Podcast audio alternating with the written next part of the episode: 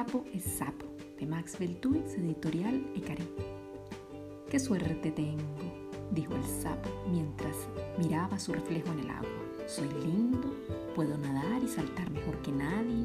Soy verde y el verde es mi color favorito. Ser sapo es lo mejor del mundo. Cuac, cuac, cuac, cuac. Y yo, dice la pata, soy toda blanca. ¿No te parece que también soy linda? No, dice sapo. No eres verde. No tienes ni un punto verde. Cuac, cuac, cuac. Pero puedo volar. ¿Y tú no? ¿De veras? dice Sapo. Nunca te he visto volar. Eso es porque soy muy floja, pero sí puedo. Mira, cuac, cuac, cuac, cuac, cuac. Pata salió corriendo, batiendo sus alas ruidosamente. Pata alzó el vuelo con gracia, planeó por los aires, dio algunas vueltas y luego se posó en la grama frente a Sapo.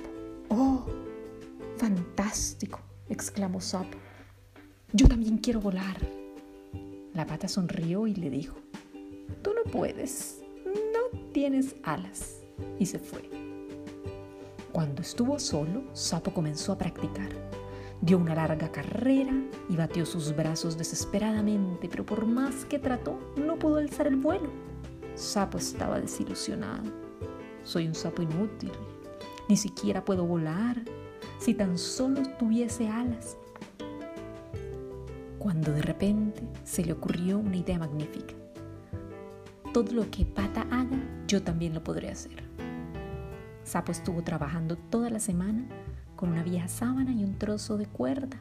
Por fin estaba listo para su primer vuelo de prueba. Subió una colina que estaba al lado de la orilla del río.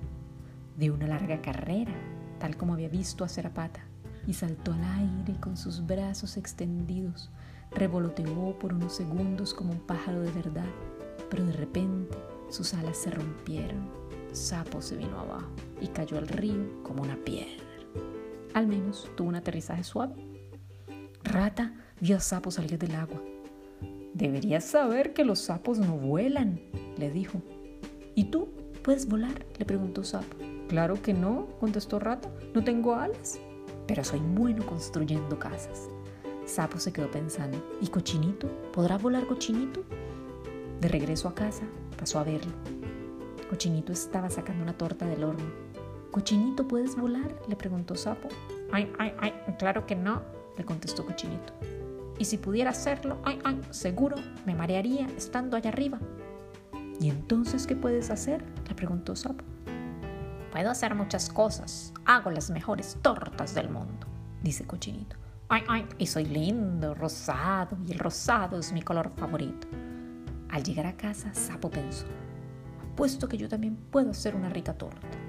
Así que metió todo lo que pudo encontrar en un recipiente y comenzó a batir tal como había visto hacer a Cochinito.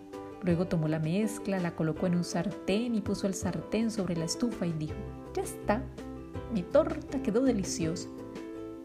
Pero al cabo de un rato el sartén empezó a echar humo y salió un color horroroso. La torta se había chamuscado. Ni siquiera puedo hacer una torta, dijo Sapo con tristeza. Fue entonces a ver a Liebre.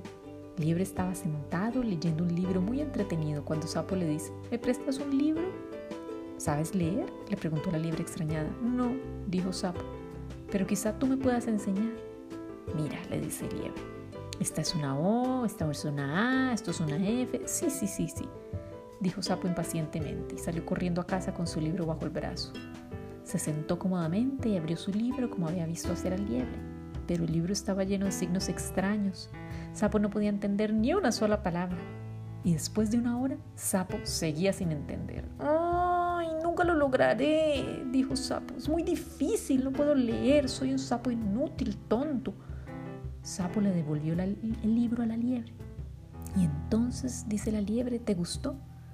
Sapo meneó la cabeza de un lado a otro, desconsolado, y contestó, no sé leer, no sé hacer una torta, no sé fabricar cosas, no puedo volar.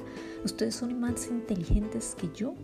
Soy un sapo inútil y tonto. Pero sapo, dijo Liebre, yo tampoco puedo volar, ni saltar, ni brincar como tú, ni cocinar tortas, ni fabricar cosas, porque yo soy una liebre y tú eres un sapo y todos nosotros te queremos mucho. Muy pensativo, Sapo caminó hasta el río. Liebre tiene razón, tengo suerte de ser sapo, puedo nadar y brincar mejor que nadie, y un día de estos a lo mejor aprenda a leer. Miró su reflejo al agua y dijo, ese soy yo, un sapo verde con unos calzones de raya. De pronto Sapo se sentía feliz, lleno de alegría. Dio un salto, un gran salto como solo los sapos pueden hacer, y sintió que estaba volando.